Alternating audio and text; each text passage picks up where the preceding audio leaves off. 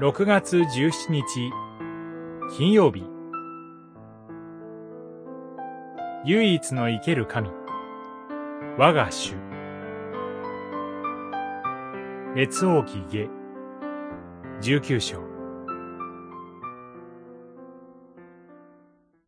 私はこの都を守り抜いて救う。私自らのために。我がしもべ、ダビデのために。十九章、三十四節。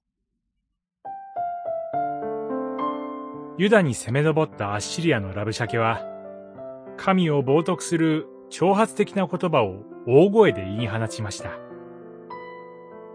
ヒゼキヤは、これに対して心を痛め、衣を裂き、荒布を身にまとって、神殿に行き、祈りました。また、預言者イザヤのもとに荒布をまとった死者を送りました。ラブシャケの生ける神を罵る言葉を主はお聞きになられたであろうから、ここに残っている者のために祈ってほしいと。イザヤが告げた主の言葉通りに、ラブシャケは引き返し、危機は去ったように見えました。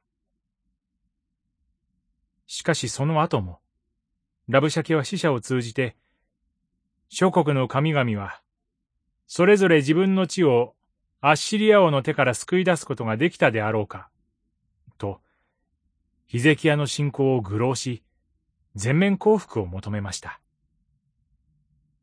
ヒゼキヤは、その手紙を手に神殿に登り、主の前に広げて祈りました。